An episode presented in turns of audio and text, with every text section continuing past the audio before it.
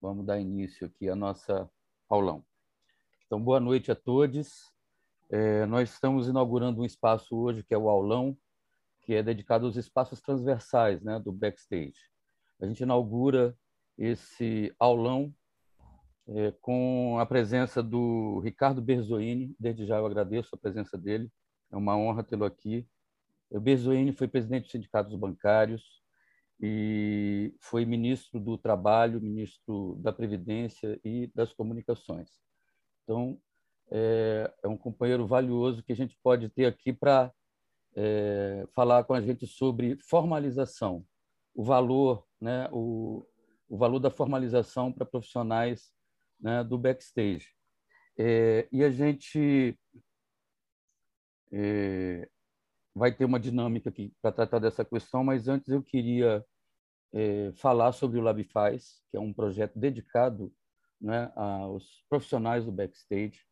Ele é realizado pela Associação Cultural de Estudos Sociais e Sustentabilidade Organizada a Acesso, com o fomento da Secretaria de Turismo. Né? E eu queria começar, Bezoine, assim, é, colocando essa discussão que é hoje o tema é DRT e MEI, a importância de se formalizar, né? Tratar da, dessa formalização que pode ser individual, né? Ou seja, a partir da sua formação mesmo, né? Você ir galgando espaço, ter o seu registro e, e até a, a MEI, mas também os processos coletivos né, de formalização que podem ser acessados pelos, pelos trabalhadores. Então, é, abro a palavra aqui para o Berzoini, agradecendo a presença dele né, nesse, nesse espaço aqui dedicado a esses grandes temas da categoria. Berzoini, é com você. Boa noite, prazer estar com vocês nesse projeto que eu acho muito interessante bacana de buscar debater a situação desses inúmeros profissionais, homens e mulheres que trabalham nas mais variadas funções em atividades que não são permanentes. Embora a atividade em si ela é permanente, né? mas os, os eventos não são permanentes.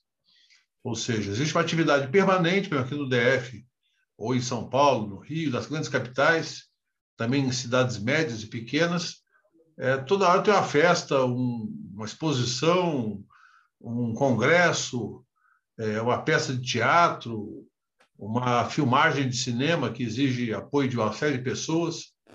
E esse mercado é um mercado, digamos, meio aleatório, porque você tem profissionais das mais variadas qualificações, das mais variadas origens, é, e a maioria deles trabalhando de uma forma não formalizada, ou seja, de uma forma eventual e informal. E muitos, inclusive, que não se dedicam só a isso, dedicam-se a isso e a outras atividades. Então, é muito importante debater por que, que a gente defende tanto a formalização do trabalho. Vou falar gente, que eu digo nós da minha corrente de opinião, que é o pessoal que está mais à esquerda no espectro político. Por que a gente acha tão importante isso? Mas só é bom a gente lembrar que na história da humanidade, durante muitos séculos, a formalização era a exceção. O trabalho era um trabalho absolutamente desregulamentado. Cada um por si, Deus, para quem acredita, tentando cuidar de todos. É, no século XIX, começa, especialmente no século XIX, começa a haver um processo de luta por formalização e relações mais estáveis de trabalho. E esse processo ali, do século XX, especialmente, ele se irradia pelo mundo. É, surgem os sindicatos, surge a negociação coletiva de trabalho de uma maneira mais ampla. É, com o advento da revolução na então Rússia, né, que virou União Soviética, o capitalismo fica preocupado com o crescimento do socialismo e começa a fazer concessões. A luta dos trabalhadores provoca concessões e passa a se cada vez mais formalizar. No Brasil, é, particularmente, quem foi o grande, digamos, símbolo dessa formalização foi Getúlio Vargas, que criou, um, um, juntou numa lei só um conjunto de leis que estavam surgindo, que estavam sendo reivindicadas, a chamada CLT, e criou o Ministério do Trabalho, da qual eu tive a, a honra de ser ministro por um ano e meio no governo Lula. É, também se criou a Previdência Social. Por quê? Porque as pessoas têm fases na vida e tem também riscos, né? acidentes de trabalho, doenças, morte prematura. E a família e a própria pessoa têm que ser protegidas de alguma forma. Essa proteção, ela quase sempre é, uma, é um misto de ação do Estado com participação da sociedade. Então, eu queria, para não me alongar demais, dizer que a, a, o processo de formalização ele é muito importante para o trabalhador.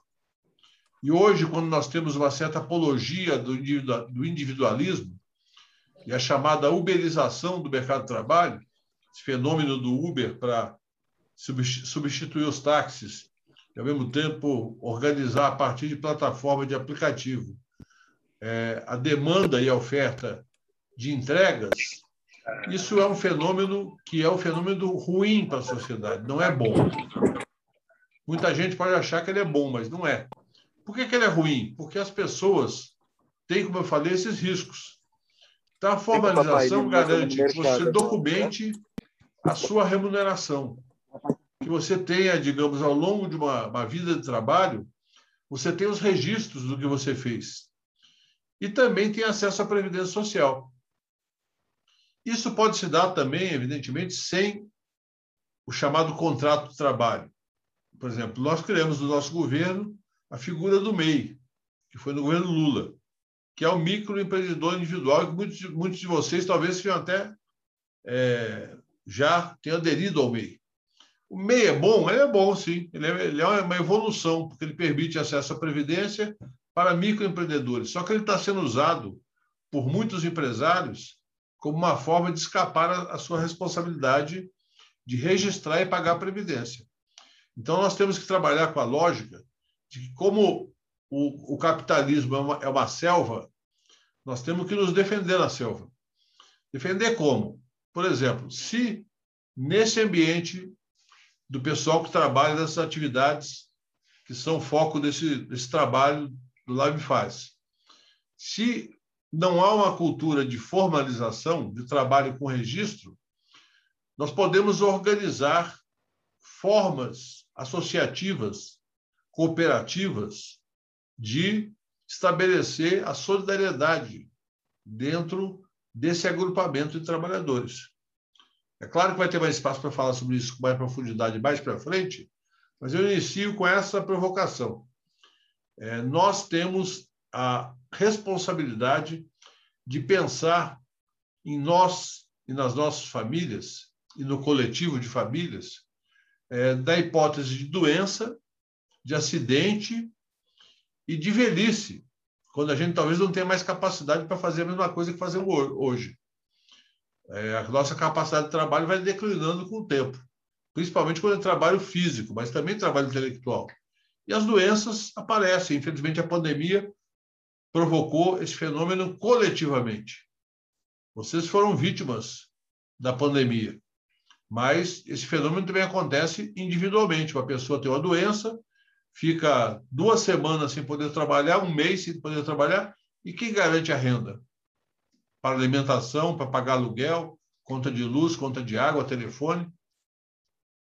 Então, essa é a questão que eu me preocupo desde sempre, como, como Miguel falou eu tive talvez um privilégio na minha história, por circunstâncias, de ter sido trabalhador de base, bancário de base, dirigente sindical, depois deputado federal eleito pelos trabalhadores e pelo fato do, do Lula ter chegado ao governo, eu tive a, a, a oportunidade de, de estar no governo federal na missão honrosa de ministro do Trabalho. E lá, quando ministro do Trabalho, nós estabelecemos uma regulamentação que é a nota avulsa, que é uma forma de formalização, que é importante, mas, na minha opinião, não é a solução estratégica. A solução estratégica é organizar o trabalho em formas associativas, ou seja, seja numa associação, numa cooperativa, seja até de uma forma de uma empresa coletiva. Uma empresa que pode até não ser cooperativa, mas que ela tem o caráter de não ter alguns sócios que exploram os demais. Ela ter é, um conjunto de sócios grande que trabalham quase como se fosse uma cooperativa. São opções possíveis, viáveis, mas que exigem uma coisa fundamental que é confiança mútua, mecanismos de controle e transparência, porque senão sempre pode aparecer um espertinho que Oi, queira explorar os demais. Pois, ministro Berzoini está dando uma fala hoje sobre DRT e, e regularização e MEI. Obrigada, Tícia. Acho que tem o microfone aberto. Da Previdência e do Trabalho? Aí, lá do Faes está com uma palestra dele sobre. Desliga. Abder, desliga, por favor, dela.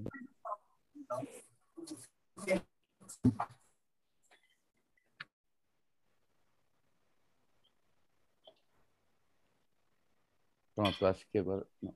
Faz parte desse mundo virtual nosso. É, exato. Mas então, só concluindo, então, é só essa reflexão.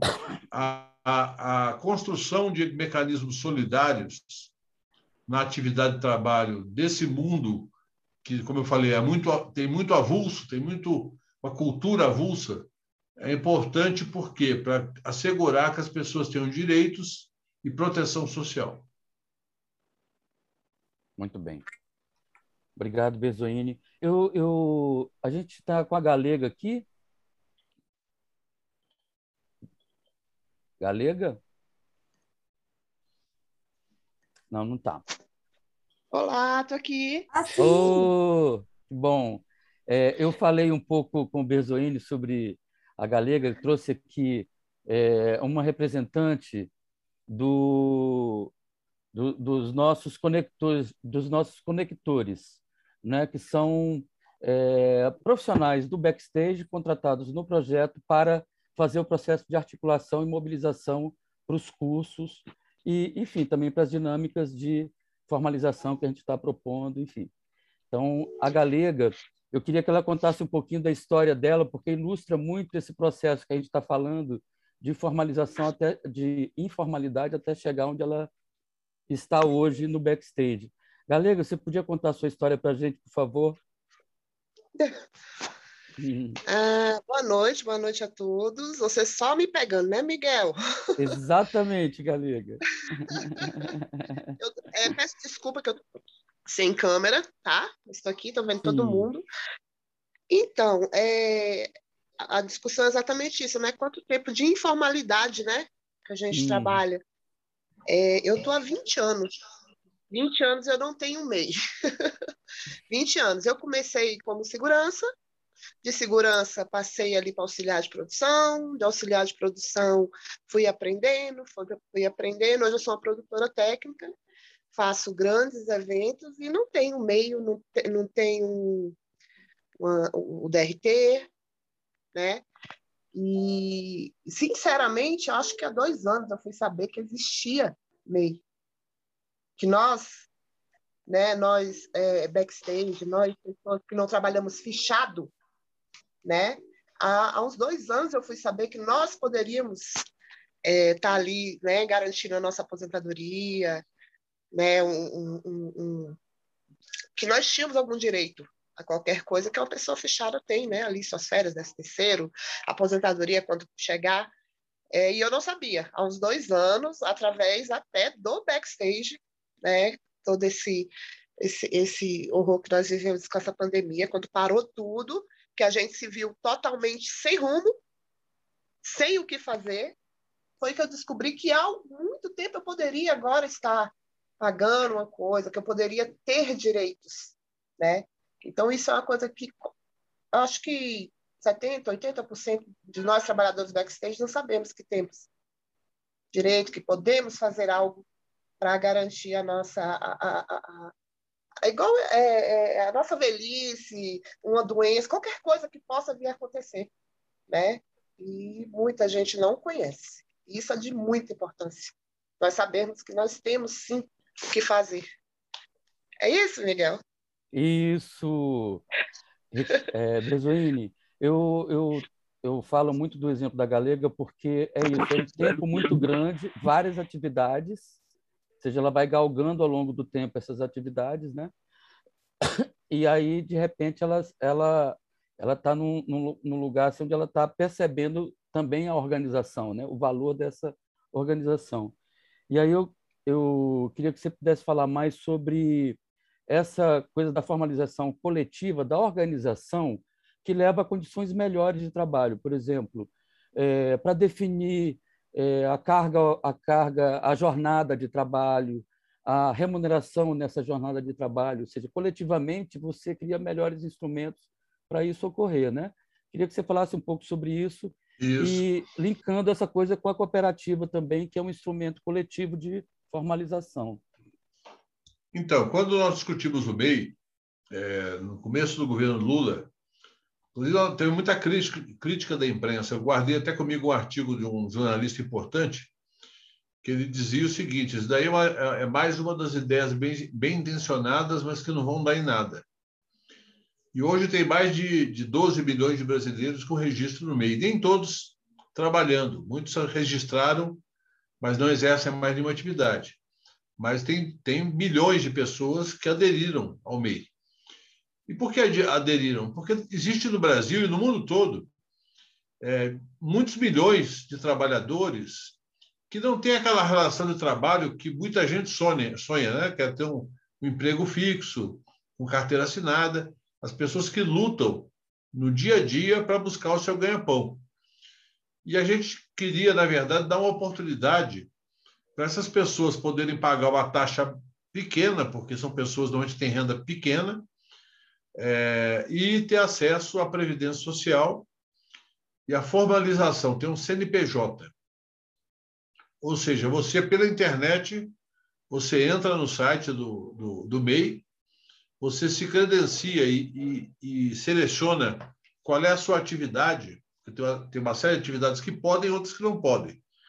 Então, você seleciona qual atividade que você se encaixa e você já emite o seu CNPJ da hora, sem precisar aí de uma repartição pública. A partir daquele momento, você vai ter a obrigação de pagar mensalmente uma pequena taxa, mas você vai passar já até a cobertura. Então, eu acho o MEI uma coisa importante considerada particularmente a realidade social do Brasil. Porque o Brasil é um país que existe muita gente excluída do mercado de trabalho informal. E outros que não querem se formalizar também, porque não gostam da relação formal, preferem viver outro tipo de situação de trabalho. Tem gente que luta muito por um emprego formal e tem gente que não se adapta legal a empregos formais, ter apenas um empregador, trabalhar sempre na mesma coisa. Bom, seja qual for a situação, o MEI é um avanço. Mas qual é o avanço maior? É quando você consegue juntar as pessoas que trabalham numa atividade parecida com a sua e formar uma cooperativa de trabalho. Por que, que isso é melhor? Porque isso permite potencializar a ação dessas pessoas. Por exemplo, vou dar um exemplo para vocês. É, é, trabalhadores que trabalham com sonorização de eventos, sejam shows, ou congressos, ou qualquer outra atividade onde precise de som, comício político, enfim, tudo que é atividade de, de sonorização. Você tem desde o menos qualificado até o cara que entende tudo do assunto, que conhece os equipamentos, que opera, que já teve experiência com show, que sabe equalizar um, um som com qualidade. Ou seja, se você pegar essa turma toda e juntar numa cooperativa específica disso, ou geral de, de backstage, né? você pode criar a possibilidade, com regras bem definidas, por exemplo, prever que as pessoas terão férias remuneradas. Como que vão ter férias remuneradas? Bom, com a renda de todos, você estabelece períodos onde a pessoa não vai trabalhar e vai receber ou do todo ou uma parte daquilo que seria a sua renda média é, a cada mês. Você pode estabelecer as regras para a proteção previdenciária. Recolher previdência não como no MEI, que é limitado, né? mas igual um trabalhador formalizado. Você pode estabelecer regras, por exemplo, para é, captar novos trabalhos e como distribuir a, oportun, a oportunidade de trabalho para cada um. Então, essa é a vantagem é, que eu acho muito importante. Mas o que exige uma cooperativa? Primeiro, confiança. Se tiver desconfiança dos trabalhadores, você começa a envenenar a relação. Para haver confiança, precisa haver transparência. Ou seja, todos os dados sobre dinheiro, sobre como define quem vai ser o quê, têm que ser decididos coletivamente e comunicados de maneira muito clara para todos, para que ninguém se sinta enganado ou ninguém tenha a tentação de enganar ninguém. Tá e também a questão é, da, da legalidade, ou seja, manter uma sintonia completa com a lei para que nunca nenhuma autoridade tente descaracterizar a condição de cooperativa. Isso pode ser feita, feito também como associação. Qual é a vantagem da cooperativa sobre a associação? É que a cooperativa goza de alguns benefícios tributários e você pode, a partir da experiência cooperativa, levar a entidade a novos processos de cooperação. Por exemplo, cooperativismo de crédito.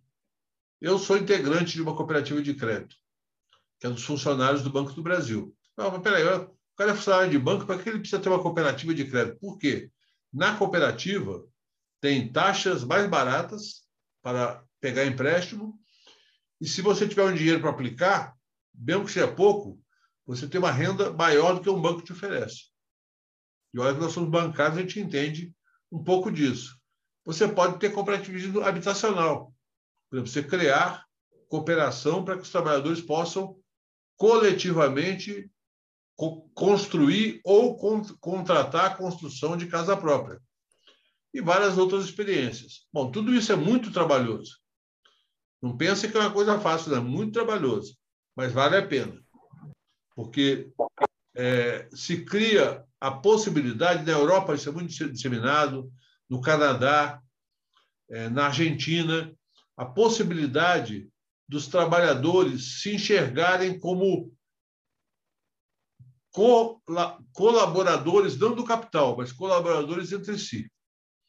A palavra colaborador é muito clara, né? co vem de, de, de, conjunto, de comunidade, e labor é trabalho. Então, quando a gente fala de colaborador, não é aquilo que as empresas capitalistas falam que é, não, fulano é meu colaborador. Não, fulano se é teu empregado, ele é teu explorado, tá certo? Você vai explorar o trabalho dele para ter lucro. No caso de uma cooperativa ou de uma associação de trabalhadores, a colaboração é real. Para que exista, precisa ter, como eu falei, confiança, transparência e é, democracia. As pessoas precisam ter, cada um tem um voto. Ninguém é melhor do que ninguém. O presidente da cooperativa não é melhor do que um cooperado que não ocupa cargo nenhum na entidade. Isso é trabalhoso, como eu falei, mas é bom, dá bons resultados. Oh, ótimo. Está ficando quente essa discussão. Eu acho, é, que é essa, essa diferença. Né? Tipo, a cooperativa ela tem, uma, ela tem uma operação diferente, mas ela oferece, em contrapartida, eu acho que mais benefícios é, ou se não mais, mas ela oferece mais perspectivas de benefícios coletivos, né? É, por exemplo, para inclusive para a formação, você pode adquirir equipamentos, pode é, ter uma política de formação das pessoas a partir de equipamentos já comprados, a, adquiridos pela cooperativa, ou seja, é, coletivamente, eu acho que todos sempre ganham. Realmente, o processo de organização precisa ser incentivado. É isso que nós estamos fazendo aqui. Nós temos ah, o exemplo que a Alê coloca da Cooperativa de Música de São Paulo, onde as mulheres lá têm auxílio maternidade, é, é, que é uma cooperativa, acho que já nesse, nesse molde, né? É, é, uma cooperativa de trabalhadores. Agora tem aqui já um inscrito que é o Moisés. Moisés? Deixa eu abrir minha câmera aqui. Vocês estão conseguindo me ver? Tá dando para me ver? Tá dando para me ouvir? É que eu tô parei aqui, estacionei porque o papo estava muito bom. Eu não podia deixar de primeiro agradecer em público a presença do Ricardo Berzonini aqui com a gente, né? Um privilégio ter a sua fala. E segundo, para comentar, na verdade, fazer uma provocação que é a seguinte: nós somos trabalhadores muito humildes, a gente ganha o nosso dinheiro, o nosso pão é para pagar nossa comida. E eu costumo dizer, eu estou tentando me formar em professor, que a gente vai à escola para comer, Ricardo. A gente vai, a gente vai, vai para a escola ainda para comer, a gente tem necessidades muito básicas. E às vezes, quando o empregador oferece um prato de comida numa mão e quer tirar todos os nossos direitos numa outra, a gente aceita, sem ter a dimensão da troca que a gente está fazendo. E aí, quando você trouxe para mim a, a, a, fala falando do Uber, da uberização, na hora me veio essa, essa troca que a gente faz por o prato de comida, a gente troca todos os nossos direitos, a educação dos nossos filhos, a nossa aposentadoria, os nossos direitos trabalhistas, a nossa saúde, o nosso dente. A gente troca tudo por o pão de cada dia. Mas eu acho e acredito que vocês estão trazendo aqui uma reflexão muito importante para mim e para os meus companheiros que estamos aqui, que é justamente como que a gente muda essa condição de explorado. Como que a gente muda? Se organizando, estamos aqui, estando aqui nessa live, ouvindo você, ouvindo Miguel, discutindo sobre o assunto, olhando na cara um dos, dos meus companheiros que estão aqui, me reconhecendo em cada um deles e entendendo que essa luta ela é junta, ela é em conjunto. E esse espaço que a gente está tendo agora, com esse projeto, é um espaço único que eu posso ouvir essas coisas, pensar sobre o meu trabalho, pensar sobre as minhas relações de trabalho e o que, que eu quero de melhor para elas. A minha provocação foi só no sentido de, de que a gente perceba quando a gente está entregando os nossos direitos por um pedaço de pão. E que às vezes é mais melhor a gente comer um pão, todo mundo junto, mas todo mundo, no final, ter todos os seus direitos garantidos. É um pouco isso. Muito obrigado, Ricardo. Muito obrigado, Miguel. Está incrível mesmo você, esse Obrigado pelo espaço. Ricardo, queria falar, antes de passar a palavra a você, é, Moisés é o nosso coordenador de formação. Né? Ele é o, o, responsável por esse espaço também aqui, né? de programar esse espaço. A programação formativa é coordenada pelo Moisés. Quero também anunciar a presença da Vera Verônica, que é a presidente da Acesso, né, da entidade que executa esse projeto. É, a Vera Verônica é, uma, é a primeira rapper mulher do DF, MC, primeira MC do DF, né? E e uma grande companheira também nesse processo de formação de trabalhadores e tudo. E temos também aqui é, nessa sala a, a Le Capone, que é a coordenadora geral do projeto, né? Você conheceu já numa reunião falando sobre backstage, inclusive. Então, é, nós temos um outro inscrito, depois eu passo para você em bloco, Bezoini. Nós temos o Pedro Martins inscrito. Vamos lá, Pedro. Boa noite a todos, a todas. É, fui convidado de última hora aqui, a ler deu um puxão de orelha na gente, falando: e aí, não vai vir ninguém falar sobre o sindicato? E aí eu vim falar um pouquinho sobre o SATED DF. Tá?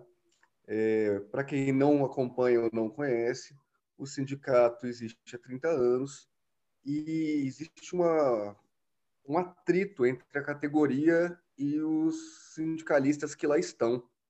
Então, há muito tempo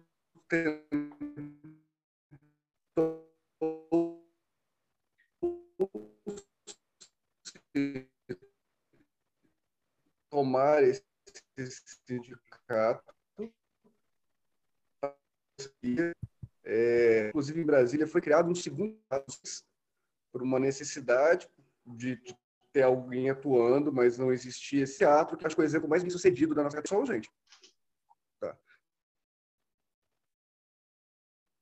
É, o som ficou ruim. Acho que travou, travou. Travou o Pedro? som. Pedro, se você fechar sua imagem, talvez o som é. chegue melhor.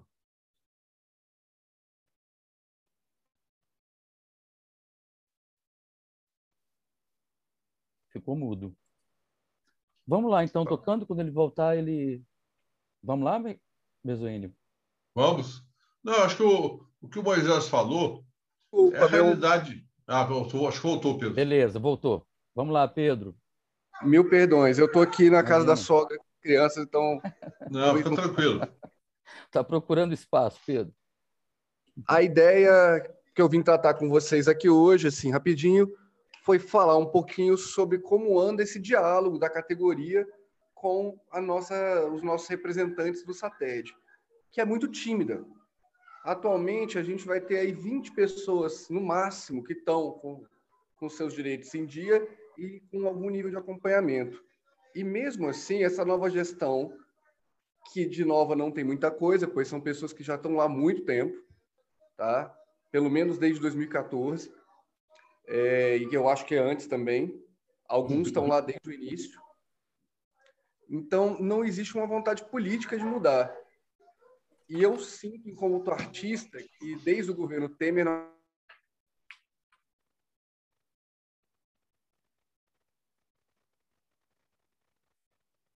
De novo, travou.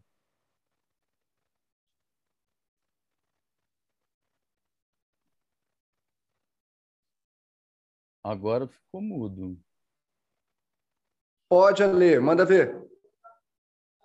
Se tiver mais alguma coisa para eu falar, a única coisa seria: estamos tentando juntar mais pessoas para ter um sindicato atuante.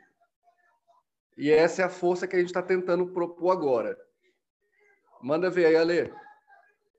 Oi, querido, obrigada pela sua presença. Verzoine, só para mais uma vez obrigada pela sua presença também. É uma grande honra ter você aqui com a gente. É, para começar, o sindicato do DF, a gente até montou um grupo, né, Pedro, que é o Amatopa, é, do DF, do Pará, do Amazonas, do Tocantins, enfim. Diz que atende um terço da área do Brasil, mas na verdade não atende ninguém. A diretoria esteve na diretoria durante 30 anos. O Pedro é prova que muita gente já foi recebida lá até com arma na cara. É uma máfia, né? A gente sabe que nada contra, mas eles sindicalizaram, né? Enfim, as dançarinas noturnas, enfim, as quadrilhas para ter voto, a gente pelo backstage, a gente lançou uma pesquisa no ano passado, na qual, entre os 500 e tantos profissionais do backstage, menos de 15% têm o DRT. Eles aceitam dar o DRT para quem eles querem, rejeitam de quem eles querem, sabe? E nessa luta pelos direitos trabalhistas, né, a gente tem estado muito desassistido, porque Muitas das categorias do backstage não estão no Código Brasileiro de Ocupações, não estão nas ocupações do MEI, então a gente acaba é, refém, né? A gente sabe que a prática dos eventos é você chama uma pessoa que vai chamar outra, que vai chamar outra, e é isso, uma pessoa vai né, explorar o trabalho da outra, às vezes, às vezes não, às vezes divide tudo igual, eu dou a nota, mas você paga aí 5%, 10% de imposto para um meio que a gente.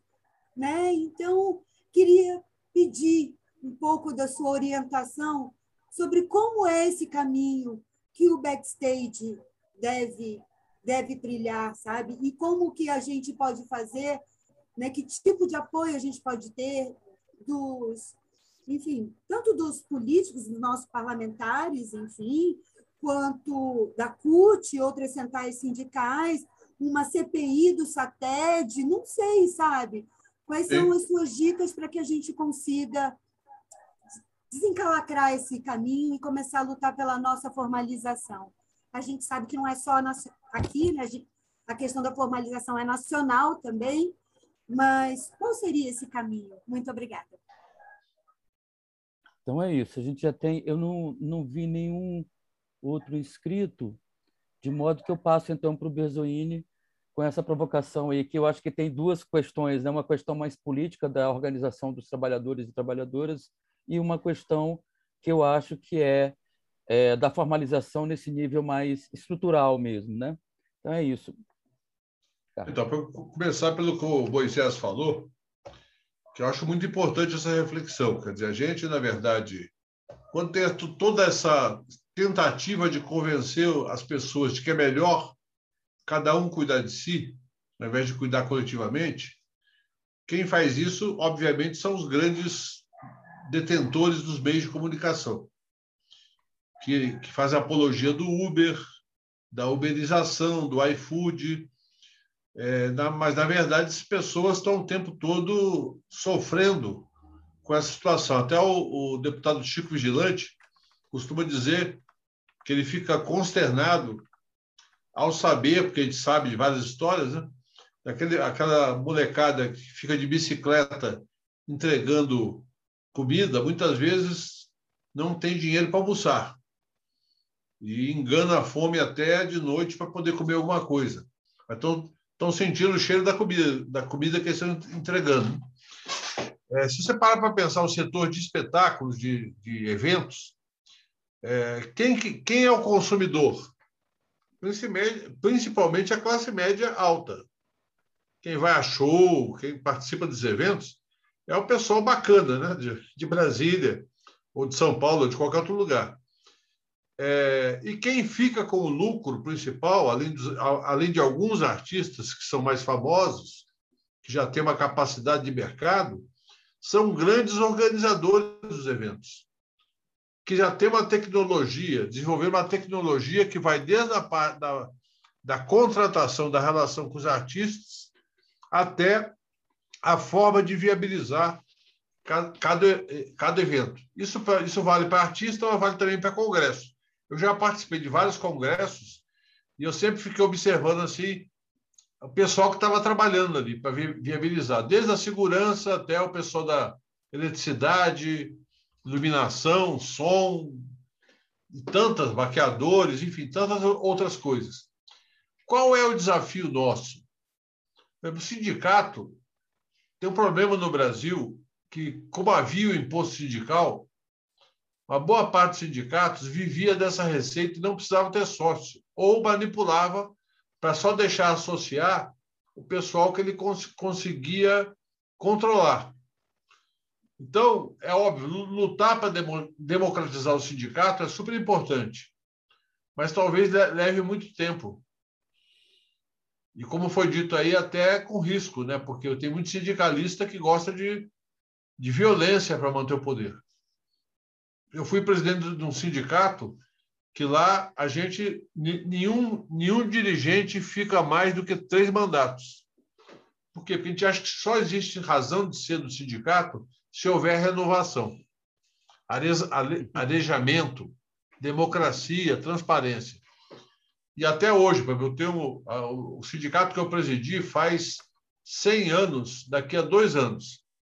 E a gente já teve lá tantos presidentes, homens e mulheres, que a gente, por exemplo, depois que eu saí, a atual diretoria, 90% eu nem conheço, que renovou tudo.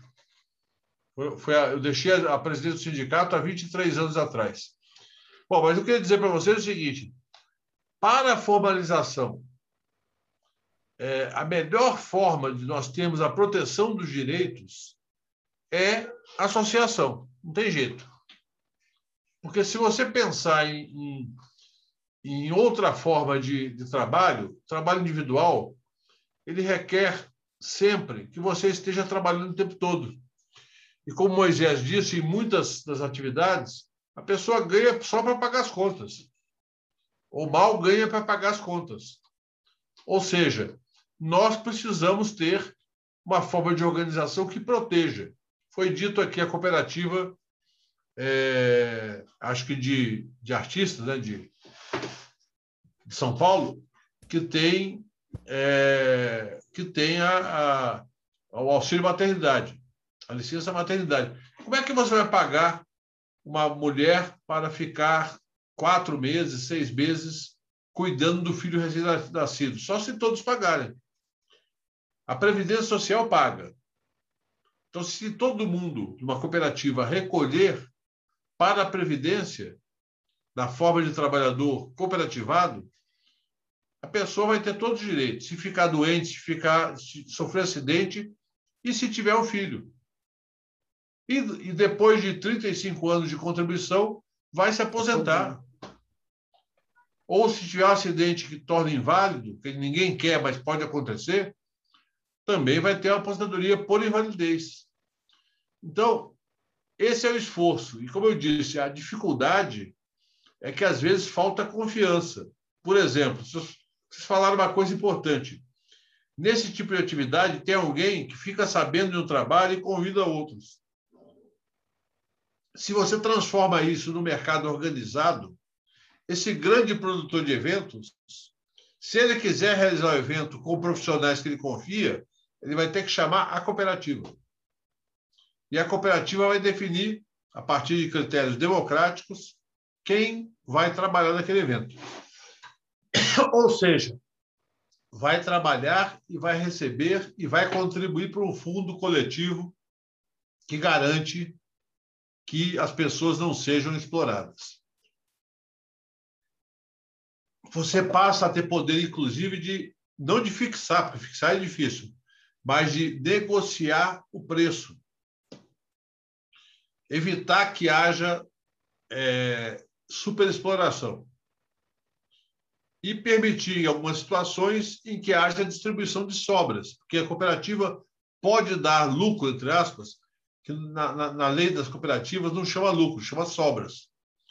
Então, chegou no final do ano, fechou o balanço, tem lá não sei quantos mil reais de sobras, a Assembleia vai decidir a distribuição para todos os cooperados. Pode ser proporcional ao que cada um trabalhou, ou pode ser igual para todo mundo. É uma decisão democrática da Assembleia da Cooperativa. Então, são experiências, como eu disse, que dão trabalho. Exige dedicação e confiança. Mas, se for bem realizado, dá um bom resultado para todos. A outra alternativa, como eu falei, é o MEI. Muita gente. É uma alternativa, mas é uma alternativa é, melhor do que não ter, mas é precária, tem limitações. Então, se, se, conseguirmos, se conseguirmos evoluir para uma forma associativa de trabalho, eu acho que é um ganho extraordinário. E vocês podem ter apoio não só dos parlamentares que têm consciência social, mas também da organização das cooperativas do DF. Porque um, um dos princípios do cooperativismo é que as cooperativas devem incentivar a expansão do cooperativismo. Então, a cooperativa não fecha, não fecha em si mesma. Ela está sempre buscando é, uma parte, inclusive, da receita vai para um fundo para a educação cooperativa, para que as pessoas tenham consciência de que estão participando de uma atividade que exige solidariedade e capacitação para gerir bem a cooperativa. Isso é que é fundamental.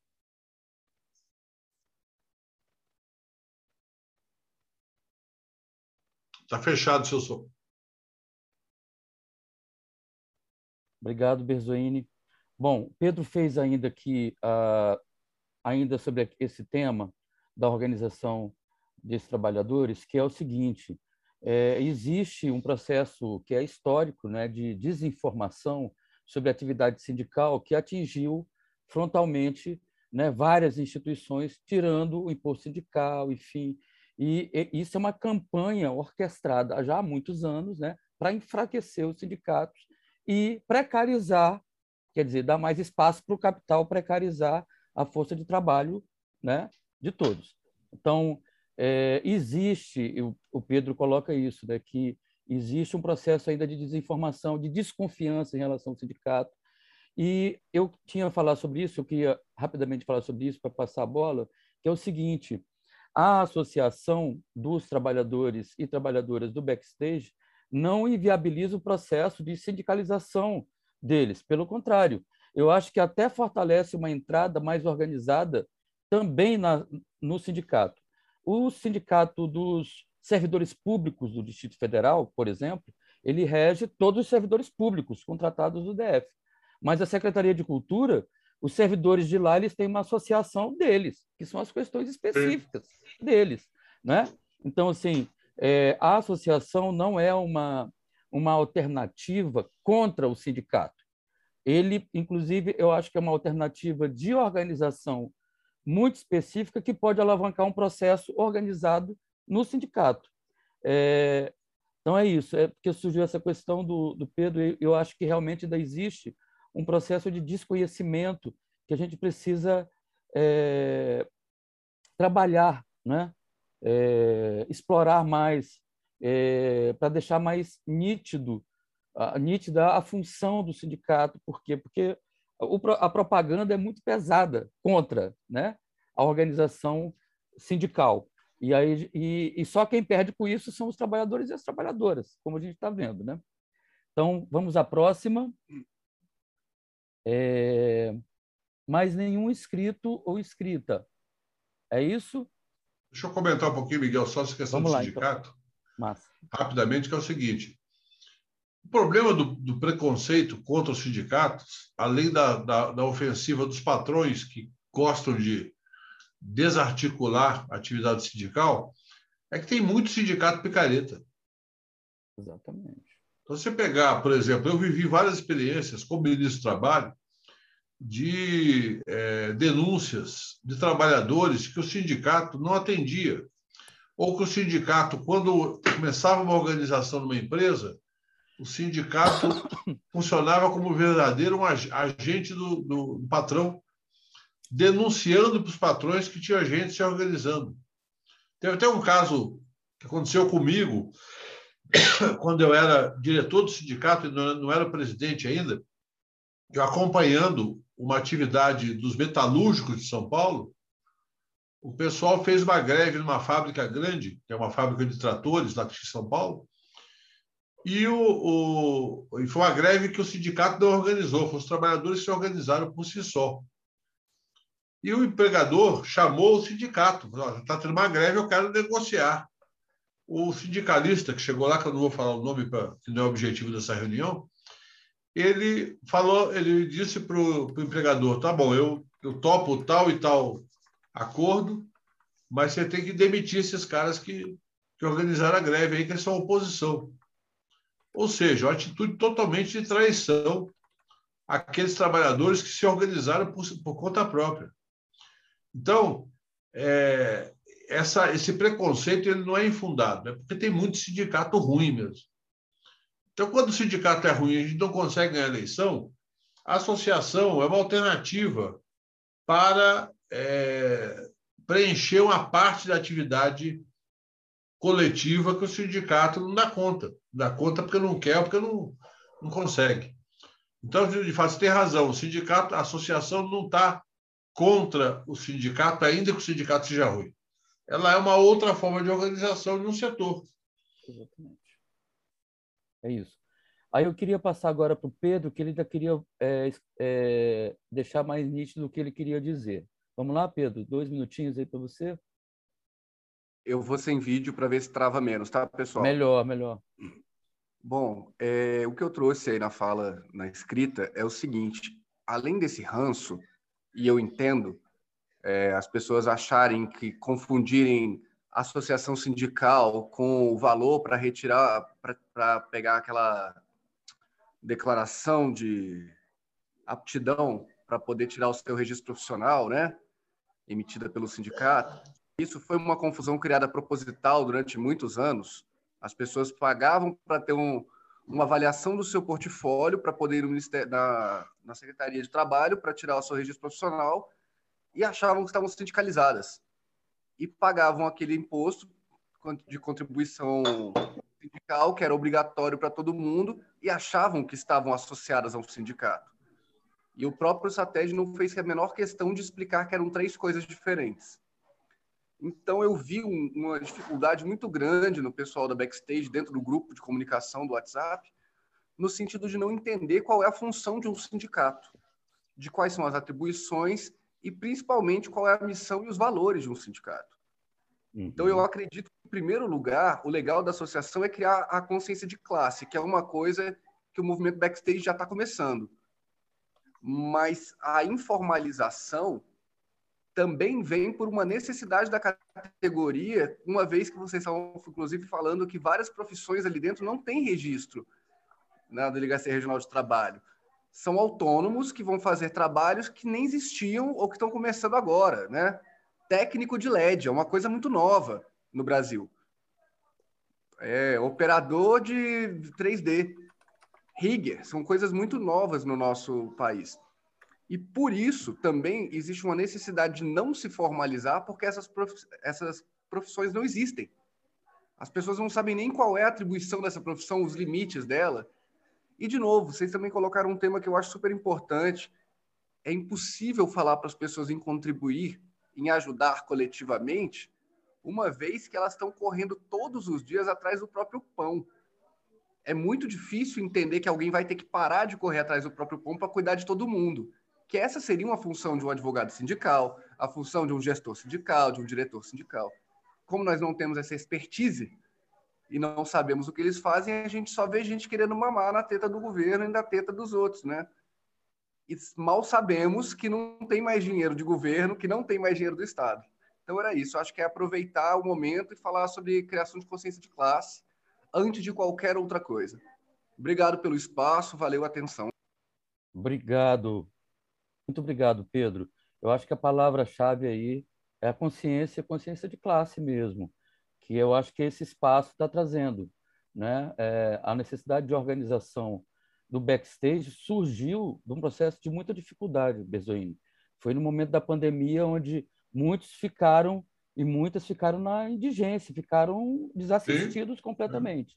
Então, a organização para fazer frente a isso rapidamente trouxe a necessidade de uma organização institucional, né? conseguir recursos para aplicar, para fazer projetos, para dar visibilidade. Né? Esse é o processo que a gente, que o Labify está tentando alavancar nesse movimento. Te devolvo a palavra aí para a gente ir pro, indo para o encerramento. É isso mesmo. Na verdade, quando se fala em consciência de classe, classe vem junto a palavra solidariedade. Ou seja, eu quero resolver o meu, meu problema, mas não é o meu, é o, é o nosso. Ou seja, é, é criar uma forma, inclusive, que eu possa equilibrar a relação com esses que têm a tecnologia da contratação. E objetivamente, gente, porque o, o, tem gente que ganha muito dinheiro com isso. Tem gente que ganha dinheiro grande com isso. E tem o dinheiro que sobra para quem viabiliza o processo. E quem viabiliza são os trabalhadores. É, se não tiver quem, quem monte e desmonte o palco e os equipamentos, não tem show. Não tem congresso, não tem nada, não tem comício.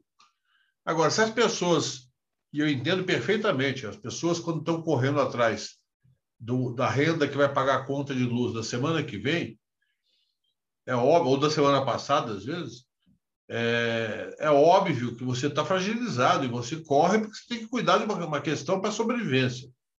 E, e, ninguém pode dizer que isso é falta de consciência de classe. Isso é a vida real. A vida real é dura, tá certo? Mas se você consegue juntar um conjunto de pessoas e consegue viabilizar algumas atividades coletivas e consegue apoio dos parlamentares que têm compromisso com os trabalhadores, você começa a dar passos na direção que talvez leve um tempo maior do que a gente gostaria, mas chegar lá onde você ficar menos dependente daquele trabalho eventual. É, a, o surgimento de sindicatos e cooperativas no mundo ele é da mesma época, né, praticamente. E muitos são sindicalistas e cooperativistas. Por quê? Porque há necessidade de se juntar para se, para se defender da exploração da revolução industrial, seja no, no preço pago pelas mercadorias, seja no preço recebido pelo seu trabalho. Então, eu acho que isso daí é, o, é a semente que pode nos levar adiante. Como eu disse, não podemos nunca vender a ilusão de que isso é fácil, mas que é uma coisa que pode ser construída com muito trabalho.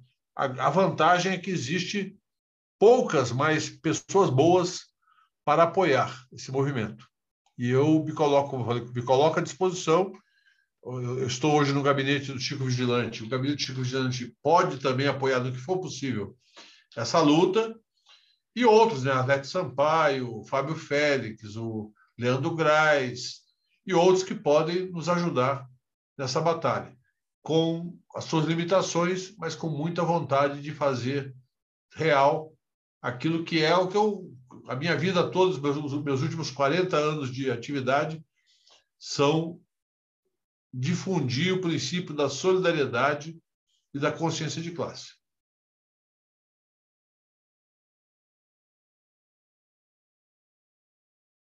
Obrigado, Berzoini. Bom, a gente está se encaminhando para o final. É, eu queria agradecer novamente a acesso à entidade que executa esse projeto com fomento do, da Secretaria de Turismo. Queria lembrar também, Bezuini, aqui é, esse projeto já é graças a, a, a esse movimento institucional para os parlamentares. Chico Vigilante nos recebeu, foi quem primeiro nos recebeu na Câmara Legislativa. Eu estava esse junto. Projeto, é, estava lá no dia. O, o, nós, para esse projeto, já contamos com apoio da Arlete Sampaio, da Júlia Luci, do Fábio Félix e do Cláudio Abrantes.